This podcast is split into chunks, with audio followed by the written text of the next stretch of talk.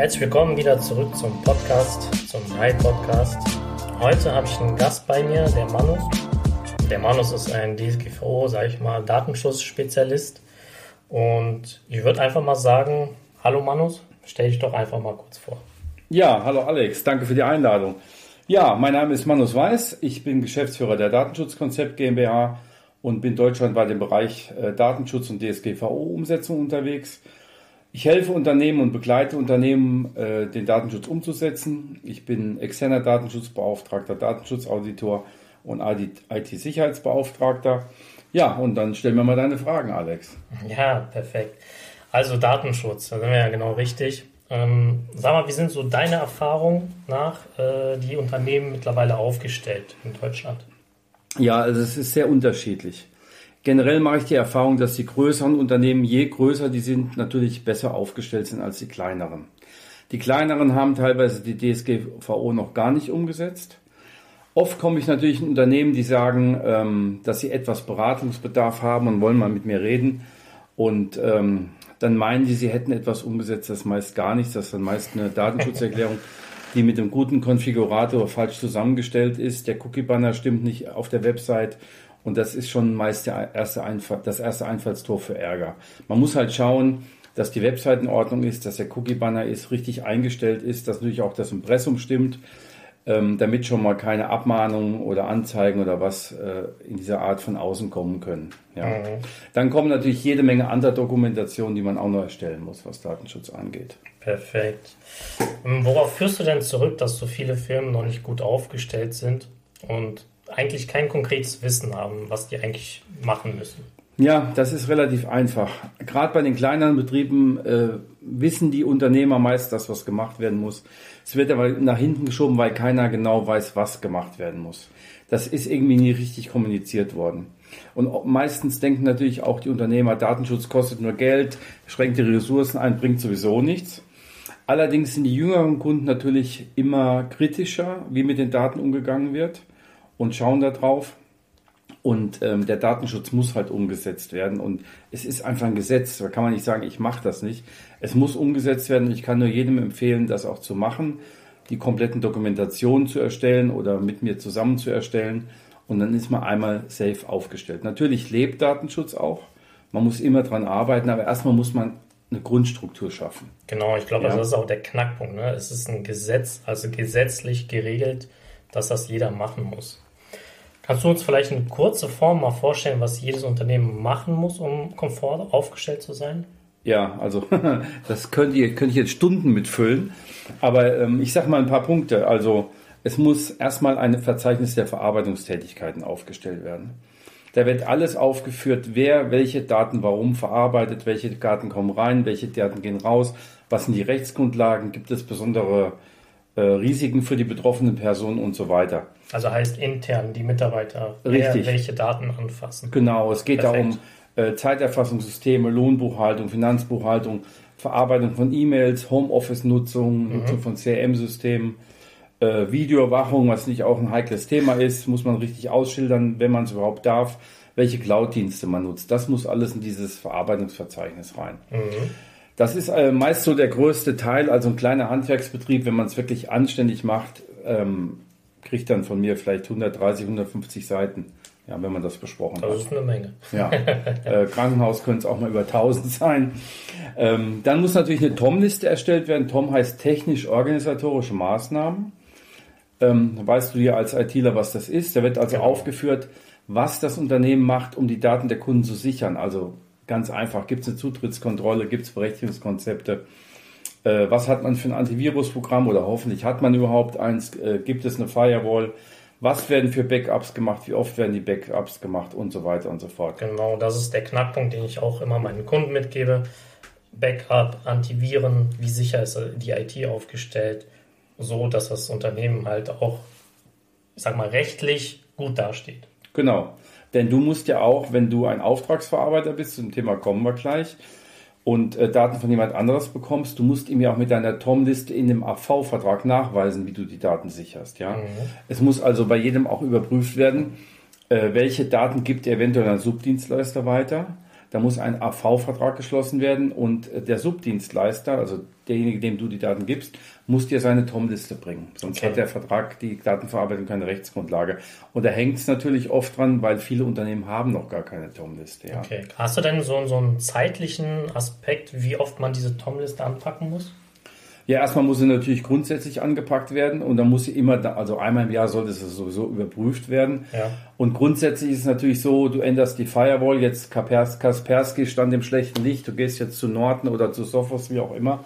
Da muss das natürlich in die TOM-Liste eingetragen werden, die muss angepasst werden. Ja? Mhm. Oder mhm. Äh, du nimmst ein neues CM-System mit anderen Berechtigungskonzepten. Und dann ja. muss das direkt da rein. Ja, dann sollte das direkt da rein, ja. Dann muss natürlich auch, das hatte ich eben kurz angesprochen, die Datenschutzerklärung, das Cookie-Banner überprüft werden. Mhm. Mittlerweile äh, überprüf, überprüfen die Behörden mit äh, Crawlern die Webseiten. Und wenn du Google Analytics nutzt und das wird nicht vom Cookie-Banner blockiert, ist das eine sogenannte unerlaubte Datenweiter, äh, Datenweitergabe in ein unsicheres Drittland. Und äh, dann gibt es immer Ärger. Und ich habe jetzt auch den ersten Fall meiner Kundschaft letzte Woche gehabt ähm, da hat der Kunde die Google Web Fonds in der Online-Version verwendet, was auch nicht mehr zulässig ist, und hat direkt ein Schreiben bekommen von einem Kunden, der wollte 100 Euro Schadensersatz haben. Das wird er wahrscheinlich auch zahlen müssen, weil es nicht mehr zulässig ist. Mhm. Man muss die Google Web Fonds dann auf einen eigenen Server laden, dass die halt auch keine Daten nach USA funken. Ja, da hat uns Manus aber auch ganz kalt erwischt bei unserer Homepage. ja. Da hat ja. er direkt im ersten Gespräch gesagt, Alex, äh, da müssen wir auf jeden Fall mal was machen. Da war unser Cookie-Banner auch nicht richtig eingestellt. Ja, aber meist lässt sich es mit ein paar Handgriffen schnell einstellen. Ja. ja. Ähm, ich ich stelle es zwar nicht ein, aber ich kann dem Kunden natürlich genau sagen, was gemacht werden muss, oder ich kann das mit dem Webmaster dann regeln. Mhm. Ja, und ich überprüfe die Seite, habe verschiedene Software ich drüber laufen lasse und dann kann man hinterher sagen, die Seite ist jetzt DSGVO-konform, kann kein Ärger mehr geben. Ja. ja. Gut, das waren ja schon einige Punkte. Ich denke mal, du hast bestimmt noch was auf Petto, worauf man achten muss. Ja, es muss ein Datenschutzkonzept erstellt werden. Da muss also auf, manche nennen es auch Datenschutzhandbuch, da wird aufgeführt, äh, was fordert die DSGVO, wie haben wir das erledigt, einfach ein kleines Inhaltsverzeichnis, was man alles gemacht hat. Es muss ein Löschkonzept erstellt werden, weil man sagt ja Datenminimierung, wenn kein Zweck, dann weg. Wenn es keine Rechtsgrundlage mehr gibt, um Daten aufzuheben, müssen die natürlich gelöscht werden, mhm. muss man auch dokumentieren. Und wenn ein Unternehmen Mitarbeiter hat, müssen natürlich Richtlinien erstellt werden, weil der Mitarbeiter muss eine klare ähm, Richtlinie haben, was darf er im Homeoffice oder was darf er nicht im Homeoffice, ja. Wie geht er mit betriebseigenen Geräten um? Äh, was ist mit der IT-Nutzung? Was ist mit der privaten Mail-Nutzung? Ich empfehle also immer äh, private und geschäftliche Mails strikt zu trennen. Also ich würde es jetzt einem Mitarbeiter nicht gestatten, auch private Mails auf die geschäftliche Mail zu leiten, weil das kann, wenn man mal im nicht äh, guten auseinandergeht, äh, schnell mal Ärger bringen. Mhm. Und natürlich ganz wichtig ist auch, dass die Mitarbeiter auf das Datenschutzgeheimnis verpflichtet werden und ähm, seit dem 1. Dezember auch Verpflichtung auf das TTDSG, was jetzt neu gekommen ist.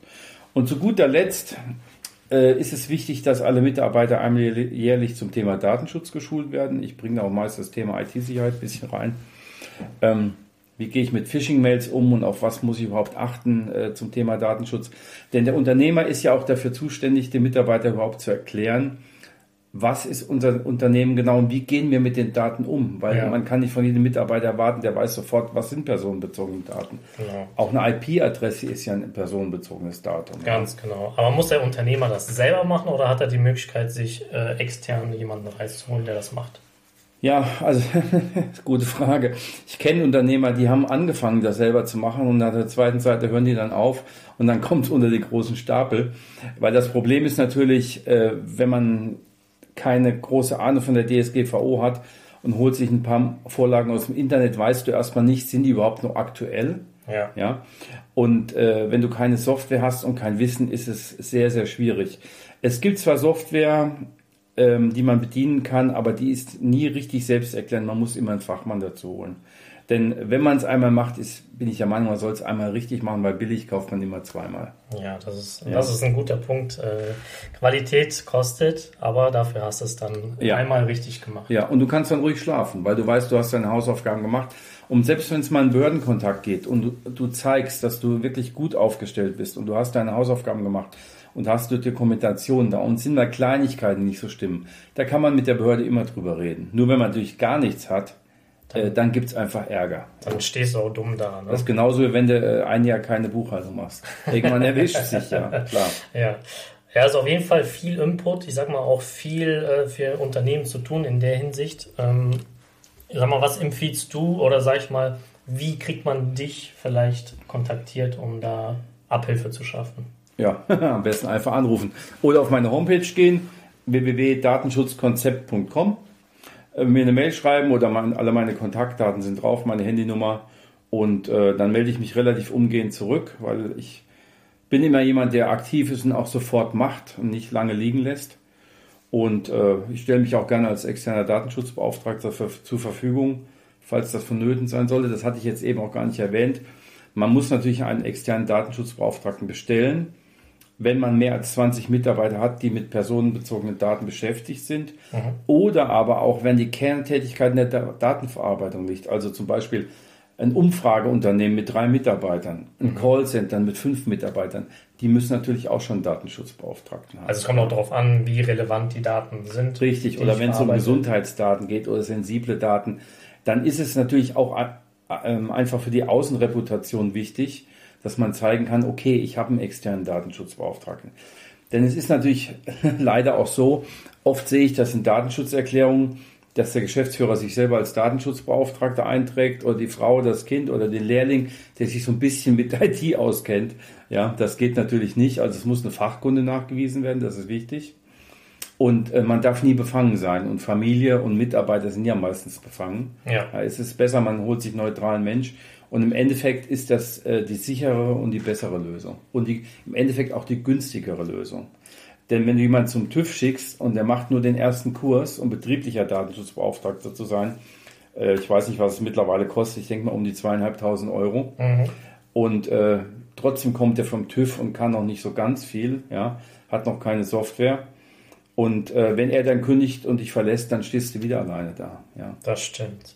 Ja, vielen Dank, Manus. Auf jeden Fall sehr viel Input. Äh, auch ein wichtiges Thema, was man nicht vernachlässigen darf. Ja. Meldet euch auf jeden Fall, falls ihr Bedarf habt beim Manus. Äh, wir werden die ganzen Kontaktdaten in den Notes reinschreiben.